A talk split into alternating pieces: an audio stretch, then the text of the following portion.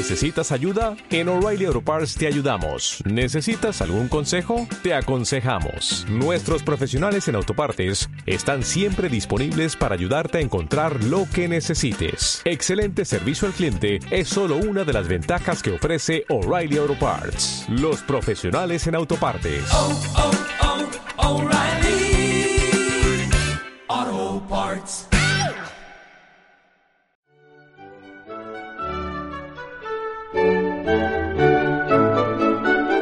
Libros. Libros. Libros. Libros. Libros. Libros. Libros. Libros. Libros. Libros. Libros. Libros. Nada más que libros. Tuesday.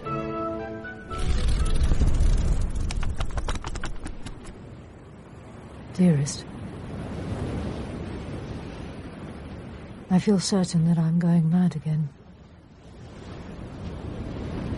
I feel we can't go through another of those terrible times. And I shan't recover this time. I begin to hear voices. Bella en la adolescencia llegó bruscamente el instante, por ejemplo, en el río bajo los bosques de Cleveland, en que, eh, en méritos de una contracción de este frío espíritu, Clarissa había frustrado a Richard. Y después en Constantinopla y una y otra vez. Clarissa sabía qué era lo que le faltaba. No era belleza, no era inteligencia, era, era algo central y penetrante, algo cálido, que alteraba superficies y estremecía el frío contacto de hombre y mujer, o de mujeres juntas.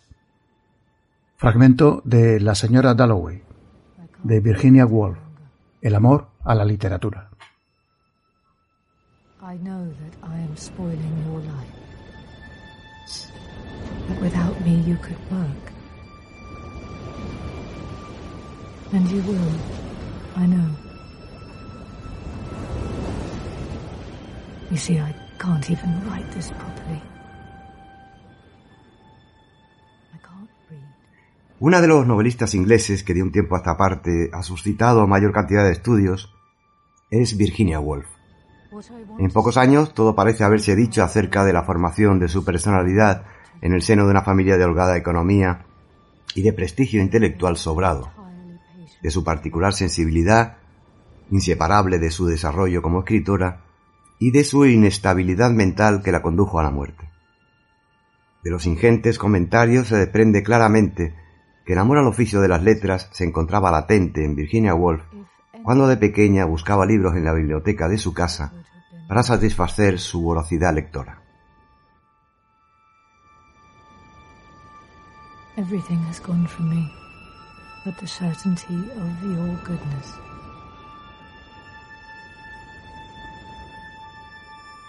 I can't go on spoiling your life any longer.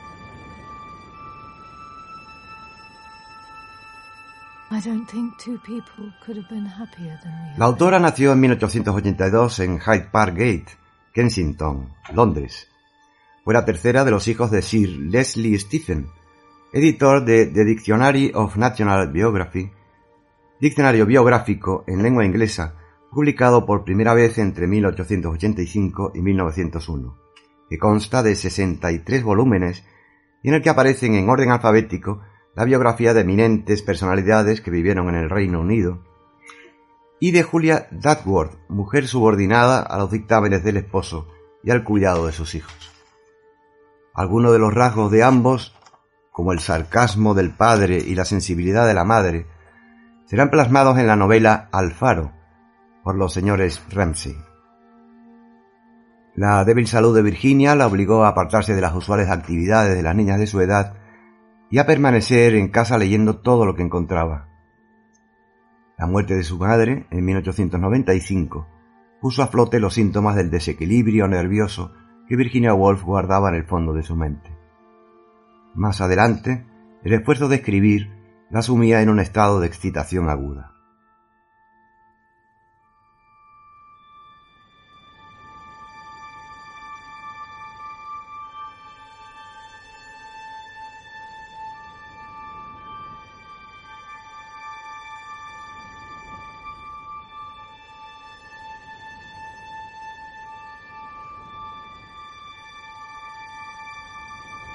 Escritora no, no pudo soportar la vorágine de una nueva guerra, la Segunda Guerra Mundial.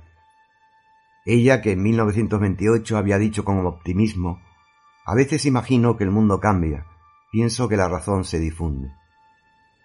A su castigado cerebro vino a asomarse la fuerte impresión que le causó la muerte de su sobrino, combatiente en el bando republicano durante la Guerra Civil Española.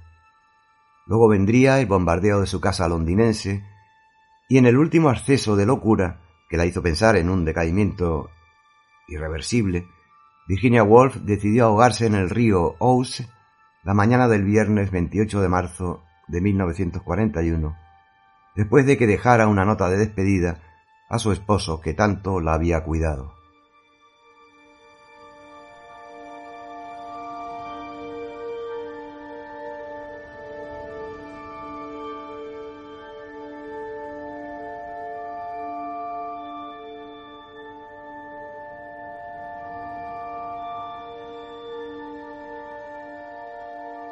En 1912, Virginia Stephen se había casado con el historiador y sociólogo Leonard Wolf. Juntos fundaron la editorial Hogarth Press, que publicó obras de vanguardia. Su casa del barrio londinense de Bloomsbury mantuvo un cenáculo literario y artístico conocido como el Grupo de Bloomsbury, y del que ella fue partícipe destacada. Los asistentes a estas reuniones compartían gustos similares y unas creencias comunes en torno a lo que debía ser el arte, además de charlar sobre cualquier tema por muy trivial que fuese. Algunos habían pertenecido a la sociedad Apóstoles, que con propósitos parecidos había constituido un grupo de avanzados estudiantes en la Universidad de Cambridge a principios de siglo. Una de las asiduas a Bloomsbury fue Vanessa Bell, hermana de Virginia, quien ha descrito los primeros años del grupo en los siguientes términos.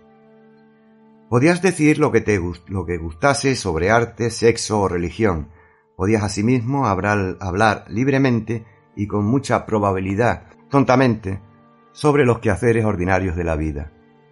Creo que había muy poca autoconciencia en estas primeras asambleas, pero la vida era excitante, terrible y divertida, y una tenía que explorarla agradecida de poder hacerlo con tanta libertad.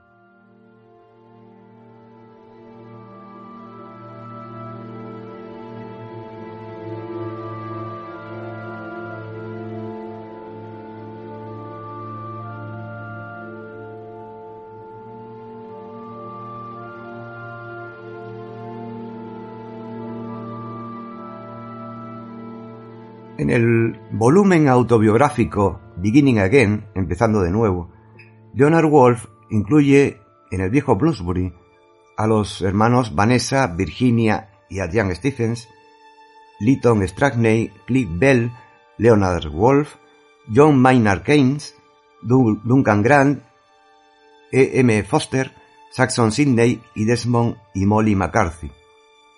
No hay duda de que las pautas de comportamiento del grupo no encajaban con las imperantes en aquellos momentos. Eran todos ellos y ellas de una intelectualidad exquisita, escépticos, antireligiosos, enemigos de las usanzas sociales heredadas del victorianismo, y cultivaban las relaciones sexuales con franqueza y entera libertad.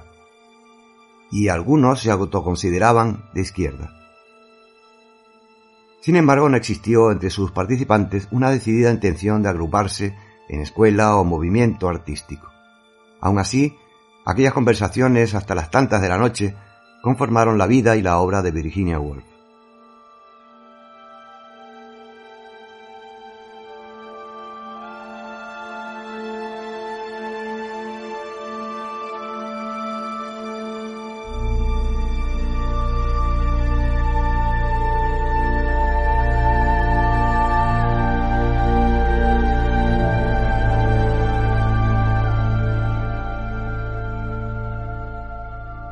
Sus dos primeras novelas, Viaje de ida de 1915 y Noche de día, Noche y día, perdón, de 1917, deben mucho a los cauces de la narrativa tradicional, es decir, la modelación de los personajes sujeta a la influencia de una ordenada serie de acontecimientos. Pero a partir de 1919, la autora empezó seriamente a reflexionar sobre cómo hacer una novelística libre de andamiajes cronológicos sin intrigas argumentales y sin comedias ni tragedias que contar. Es interesante resaltar que por esas fechas ya había leído a James Joyce y Dorothy Richardson.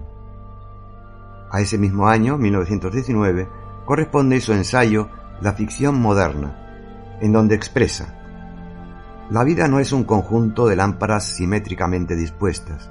La vida es un halo luminoso, una envoltura semitransparente que nos rodea desde el comienzo de nuestra toma de conciencia hasta su fin.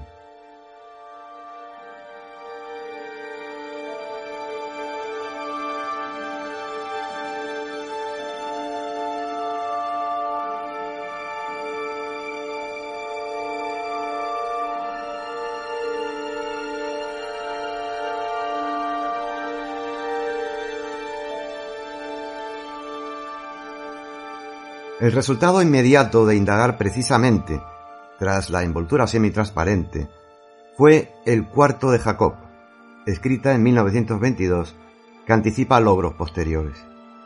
Se trata de una recolección de reflexiones por parte de varios personajes que revelan la personalidad del protagonista, Jacob, Jacob Flanders, desde su infancia y juventud hasta su prematura muerte en la Primera Guerra Mundial. La acción de la señora Dalloway, la gran novela de Virginia Woolf escrita en 1925, transcurre dentro de los límites de un solo día, comenzando cuando la esposa de un miembro del Parlamento se dispone a ultimar los detalles para una importante fiesta. La anfitriona, recorriendo las calles londinenses, rememora unos acontecimientos que creía olvidados. La asociación mental se activa en sus misteriosos mecanismos y las inesperadas impresiones se suceden. A intervalos y entre los recuerdos se oyen las campanas del Big Ben, que anuncian a la señora Dalloway la realidad del presente, o sea, sus inmediatos quehaceres.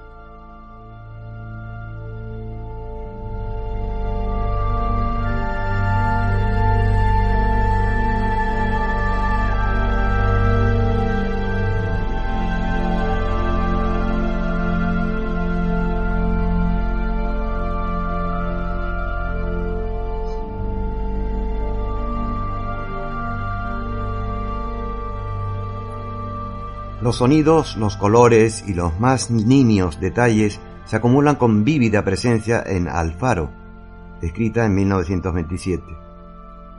Abren la primera página de esta historia los Ramsey, reunidos en la casona que poseen cerca del mar. A excepción del padre, el resto de la familia sueña con ir a la isla del Faro, que se divisa tras las ventanas. Las condiciones atmosféricas del atardecer aconsejan el aplazamiento de la excursión tal como lo previera el señor Ramsey. Bajo este intrascendente motivo aparece un, tema profundo, el tiempo, que en su irreversible fluir todo lo altera. Si la primera parte de la novela capta las alegrías de un verano lleno de proyectos, la segunda se ocupa de la pospuesta visita en un, en un interludio de diez años. Semejante lapso de tiempo indica que ya nada es igual casa ha perdido el esplendor de antaño, la muerte se ha llevado a varios de sus moradores, las ilusiones se han desvanecido. Y llegados por fin los visitantes a su destino, ¿qué ocurre? Aquel lugar imaginado años antes como una maravillosa y excitante meta no es en realidad más que una decepcionante conclusión. Cito. Surgía allí, desnudo y tieso, deslumbrante de blancura y negrura también y podía uno percibir las horas rompiéndose sobre las rocas en astillas blancas parecidas a chispas de vidrio. Podían verse claramente las ventanas. Había una mancha blanca en una de ellas y un manojo verde sobre la roca. Había salido un hombre y los había mirado con su lente para retirarse luego. Era, pues así pensó James, aquel faro que se veía desde el otro lado de la bahía durante todos estos años. Una torre desnuda sobre una roca desolada.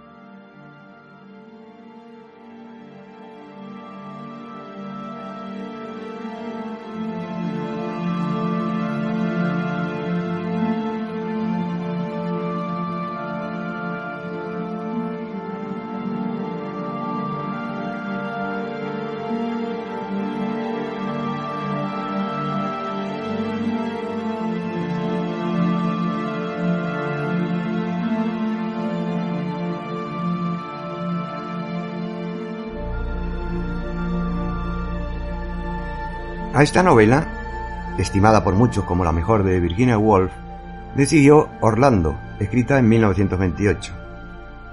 La trama de esta peculiar fantasía se extiende a lo largo de cuatro siglos. Su protagonista es un aristócrata dotado de una longevidad sin límites y una facultad que le permite transformarse en mujer. Pero como se lee en un momento de la obra, el cambio de sexo modificaba su porvenir, no su identidad. Su memoria podía remontar sin obstáculos el curso de la vida pasada.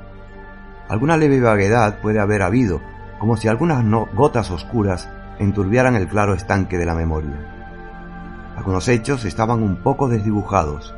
Eso era todo. Sus dos últimas novelas, menos conseguidas que las anteriores, fueron Los años, de 1937, y Entreacto, de 1941. Compuso Virginia Woolf numerosos artículos para el suplemento literario del periódico Times, posteriormente reunidos bajo el título El lector común, entre 1925 y 1932. En una habitación propia de 1929, la autora plantea los problemas que salen al encuentro de las escritoras, partiendo del punto de que a ella le parecía fundamental. Es decir, una mujer debe tener dinero y una habitación propia para poder escribir novelas.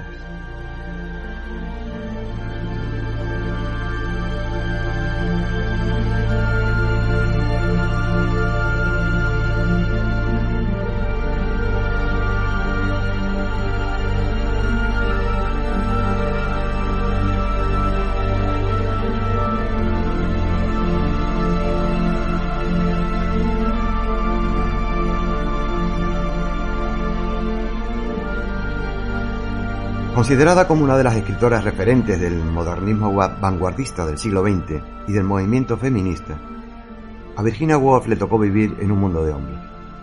En su casa se respiraba arte, política y un ambiente tan liberal como complejo. A pesar de esto, fueron sus hermanos varones los únicos que pudieron estudiar en la universidad. A los 13 años, Virginia sufrió un duro golpe. Su madre murió repentinamente. Este hecho provocó en ella su primera crisis depresiva. A esto se unió, dos años más tarde, la muerte de su hermana Estela. Pero esto no fue lo único, no fue lo único que por lo que tuvo que pasar. En una obra autobiográfica, la autora desliza que tuvo que soportar abusos, eh, abusos sexuales por parte de dos de sus hermanastros, y que a raíz de ello jamás pudo dejar de sentir desconfianza hacia los hombres al fallecer su padre en 1905 y cuando tenía 22 años ya se había intentado suicidar. No lo consiguió, pero sufrió una fuerte crisis nerviosa por la que tuvo que ser ingresada durante un tiempo. Hoy en día se considera que Virginia Woolf padeció un trastorno bipolar con fases depresivas severas. Los trastornos más graves que padeció ya casada los sufriría en los años 1913 entre los años 1913 y 1915. Virginia llegó a ingerir 100 gramos de veronal en otro intento por quitarse la vida. En 1923 conoció a la también escritora Vita Sackville West, con la que mantuvo una relación amorosa. Vita también estaba casada, y aunque la relación entre ellas acabó sin que se separasen de sus respectivos maridos, la amistad entre ambas mujeres se mantendría durante el resto de sus vidas.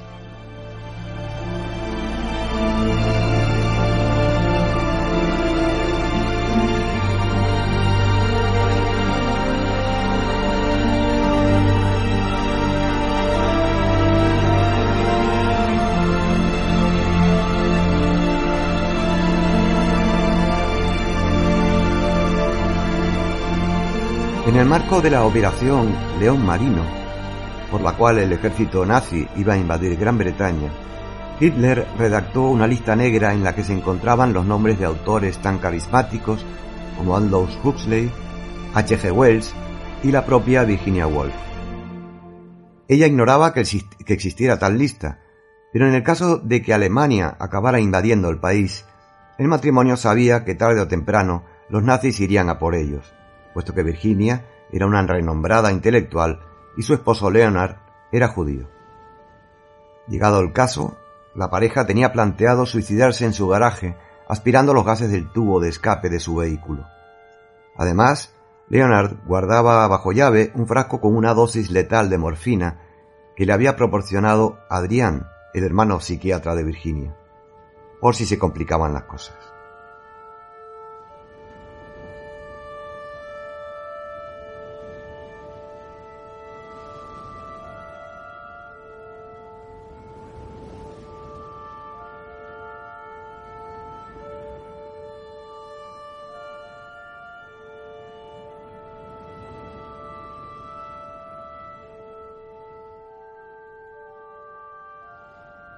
Virginia Woolf se veía reflejada en los personajes de sus obras, que rezuman angustia y escepticismo, y en los cuales la idea del suicidio y el miedo a la gente son recurrentes. Le aterraba la soledad, era muy autocrítica y se sentía invadida a menudo por un sentimiento de culpa. También sufría terribles dolores de cabeza e insomnio. Algunos médicos que la trataron atribuyeron a la escritura sus problemas de salud y algunos le recomendaron incluso que lo dejara, ya que los brotes más fuertes que sufría lo que en su diario ella definía como la ola y el horror, se producían tras el gran esfuerzo que le suponía escribir. A pesar de ello, la escritura fue la tabla de salvación de Virginia Woolf ante el naufragio de su existencia. Pero el 28 de marzo de 1941, incapaz de hacer frente a la desesperación que la envolvía, se puso el abrigo, llenó los bolsillos de piedras y se adentró en el río Ouse, dejándose llevar por la corriente. Antes de tomar esta trágica decisión, escribió dos cartas, una para su hermana Vanessa y otra para su marido, las dos personas más importantes de su vida. En su carta de despedida de su querido esposo, no solo se percibe su padecimiento, tristeza y profundo dolor, sino también la gratitud y el gran amor que sentía hacia él. Su cuerpo fue encontrado tres semanas después. Virginia Woolf creía que era necesario que cada vez hubiera más mujeres que escribieran, e incluso llega a hacer una apología de las diferencias entre sexos. Así dejó escrito. Sería una lástima terrible que las mujeres escribieran como los hombres, o vivieran como los hombres, o se parecieran físicamente a los hombres, porque dos sexos ya son pocos, dada la vastedad y variedad del mundo. ¿Cómo nos las arreglaríamos, pues, con uno solo? ¿No debería la educación buscar y fortalecer más bien las diferencias que no los puntos de semejanza? Virginia Woolf, sin duda, nos ha legado una obra sorprendente, vasta y original.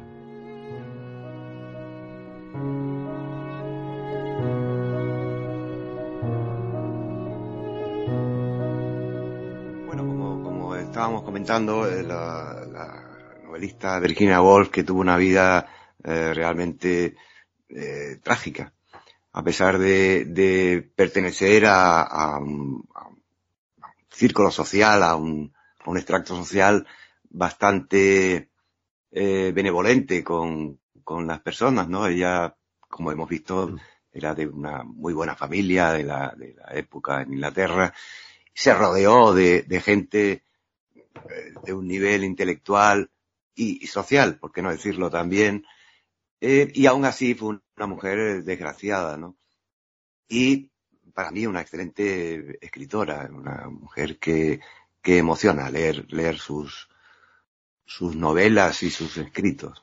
Sí, sí. La verdad es que todo, todo un símbolo, ¿no? Hoy que, que hemos abordado de, de, forma, digamos, especial todo el tema de, del feminismo y por la celebración del 8M, yo creo que Virginia Woolf es todo un símbolo ¿no? para el feminismo actual, por, por el ejemplo que dio, tanto en sus escritos como con, con su desgraciada vida, ¿no? O sea, de coraje y de afrontar las cosas de un modo tan, tan especial y tan suyo, ¿no?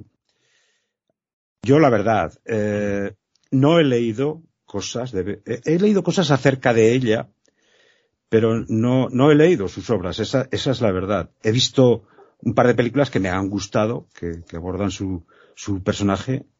Eh, lástima que José Luis ya no, ya no nos acompañe, no, ha tenido que dejarnos, pero, pero hay una peli del año 2000 o 2000 y, y poco, Las Horas, en la que a mí me gustó, me parece una película muy interesante, de notable dirección por parte de, Stephen Daldry, en la que Nicole Kidman hace un gran papel, que hace el papel precisamente de, la escritora, ¿no? De, de, Virginia Woolf. Y realmente, pues yo creo que sí que transmite un poco todo lo que tú nos has estado explicando. No sé si la habéis visto, esta película. De, Sí, sí, sí, la vi. Que estaba muy caracterizada Nicole Kidman, la habían puesto feísima. Que yo he visto fotos de Virginia Woolf y no me parece tan fea, francamente. es más, me parece una mujer muy atractiva, no sé. No sé por qué hicieron esa, sí. ese esfuerzo, ¿no? Añadido.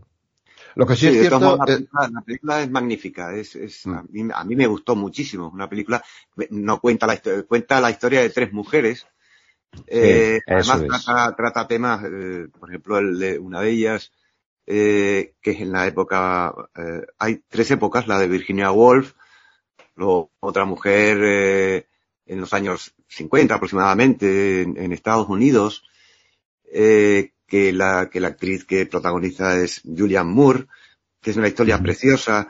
y luego Meryl Streep hace el papel de una, de una representante, de un artista atormentado también. La película a mí me, gustó muchísimo, creo que es una muy, muy buena película. Buena, buena película, que, está cargada de sentimiento. Y, y el, claro, el episodio eh, eh, de, Virginia Woolf es eso, un episodio de su vida, pero ya, ya, se ve realmente las, las, las inquietudes y las, las, esa relación con su marido, pero dentro de su, de su tristeza y de su amargura y de sus problemas depresivos, ¿no? Eh, eh, está mm, francamente bien, bien. No sé si le dieron un Oscar a Nicole Kidman por esta película o, estuvo nominada. Sí, sí, sí. se llevó un Oscar a la mejor actriz. Sí, sí. Se llevó el Oscar, ¿no? Sí. Eh, Lo cierto es que Virginia Woolf en su vida real fue una, bueno, iba un episodio trágico detrás de otro. Esta mujer que padeció, soportó abusos sexuales por parte de dos hermanastros, falleció su madre cuando, bueno, pues cuando más la necesitaba, murió su sobrino en la guerra española, este, se llamaba Julián Bell, en fin, la verdad es que tenía motivos y luego sobre todo su enfermedad. Tenía un trastorno bipolar que le obligaba, le obligaba, vamos, el, le abocaba pues a, épocas de grandes depresiones con épocas de euforia que afortunadamente en esas épocas escribía mejor. Que, por cierto, hablando de, de Julián Bell, me has nombrado antes al, grupo Bloomsbury, eh, que me parece un, un, tema muy interesante porque era un círculo en el que no solamente se dedicaban a hablar, tengo entendido que este, este grupo incluso salvó al, al Guernica de Picasso. Picasso estaba muy relacionado con ellos con este grupo. Y eran gente, bueno, todos de la misma cuerda. Y cuando Picasso pintó el, el Guernica, pues claro, eh, era imposible pensar que volviera a España, ni, vamos, ni remotamente. E incluso les daba miedo que sufriera algún atentado el, el, el, cuadro. Y esta gente lo estuvo paseando por toda Europa, estuvo en Londres, estuvo, en fin, para que eh, todo el mundo lo viera, hiciera de, de propaganda anti antipelicista en la guerra española y consiguieron que se, que ese cuadro, pues bueno, podamos disfrutarlo, todo, disfrutarlo todavía. Un grupo, un grupo que me parece muy, muy interesante. El, su sobrino, este, este Julian Bell, es, pues vino a España a luchar en la guerra civil y falleció aquí, o sea, murió en la, en la guerra. O sea que también, claro, fue motivo pues de, de grave situación para ella. Estaba muy, muy impresionada por esa, por esa circunstancia. Esto le abocó también a que tomara una posición mucho más beligerante de cara a, todos los dictadores, a todos los sátrapas que hay por el mundo, en todas las épocas. Tanto es así que estuvo en la lista de personas a perseguir de Hitler. ella y su marido, ambos estaban en una lista que parece ser se encontró en su momento y figuraban allí los dos. O sea que sí, sí, sí, tuvo una vida muy, muy llena de, de circunstancias favorables y desfavorables, desgraciadamente.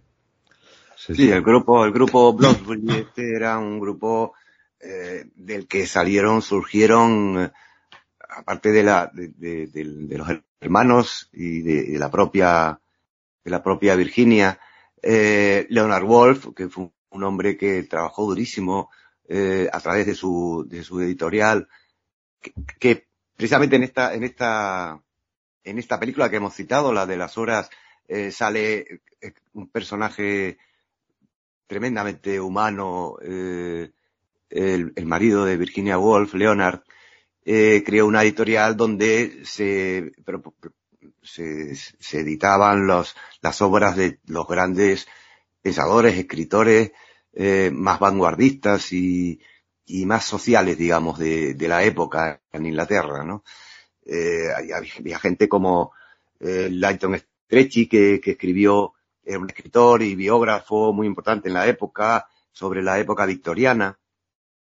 Philip Bell, que era eh, uno de, los, de la familia, fue pintor. Eh, fue concuño de, de, de, de, Leonard, del marido de Virginia Woolf, que luego en realidad fue uno de los miembros menos queridos del grupo, era un snob y un, incluso un, hedonista y, antisemita, en fin. Pero estaba eh, nada menos que el, digamos que el padre de la, de la, de la economía moderna, de la economía, digamos, más social, que fue John Maynard Keynes, que fue un hombre que propugnó las ideas de, del, de, de, del, de combatir el capitalismo para que no se convirtiera en un capitalismo salvaje como, como ocurrió y ocurre. Como se ha convertido.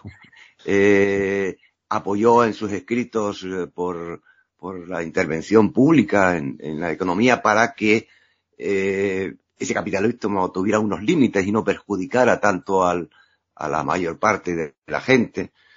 Eh, fue, en fin, fue uno de los, de los eh, grandes, eh, de los fundadores de la macro, macroeconomía moderna, y uno de los, el economista posiblemente más influyente del siglo XX, ¿no?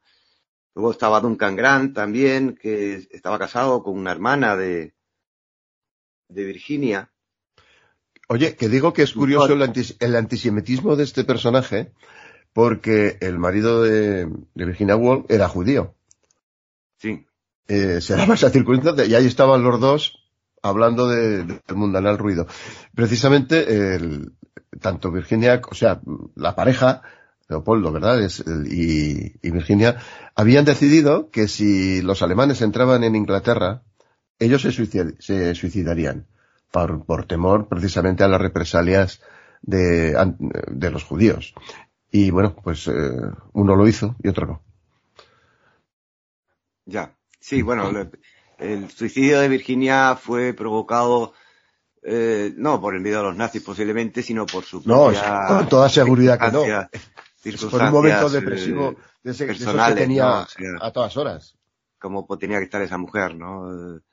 De, de deprimida y de desilusionada de todo para hacer lo que hizo, ¿no? Eh, y hablando de, de, de, bueno, del grupo este, Blockbury, estaba Foster, M. Foster, por ejemplo, otro novelista eh, muy famoso, famosísimo en, en, su época, que escribió obras como Una habitación con vistas, que esa fue otra, otra obra que se trasladó al cine también de una manera brillante, o Pasaje en la India, o Maurice, en fin, eh, fue un grupo que tenía eh, una entidad tremenda y una influencia tremenda en aquella época, no solo en Inglaterra, sino en, en, en todo el mundo, ¿no?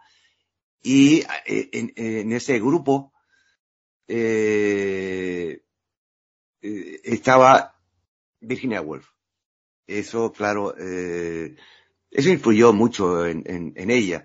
Ella pasó de, de, ser una escritora, eh, digamos, tradicional o con, o con una técnica tradicional de la narración a ver, a ver las cosas de distinta manera. Eh, ya había leído posiblemente a Joyce y la novela estaba cambiando, la vanguardia estaba haciendo un tipo de novelística distinto completamente y ella fue una de las máximas representantes de ese, de ese movimiento. En fin, yo les, les invito a que, a que lean a Virginia Woolf las obras principales, sobre todo la, la, la de la señora Dalloway es una, una obra estupenda. Y, eh, mm, en fin, esperemos sinceramente que lo de la guerra acabe cuanto antes. Y hasta entonces eh, nos veremos dentro de un par de semanas en este programa. Libros. Libros. Libros. Libros. Libros. Libros. Libros. Libros. Libros. Libros. Nada más que libros.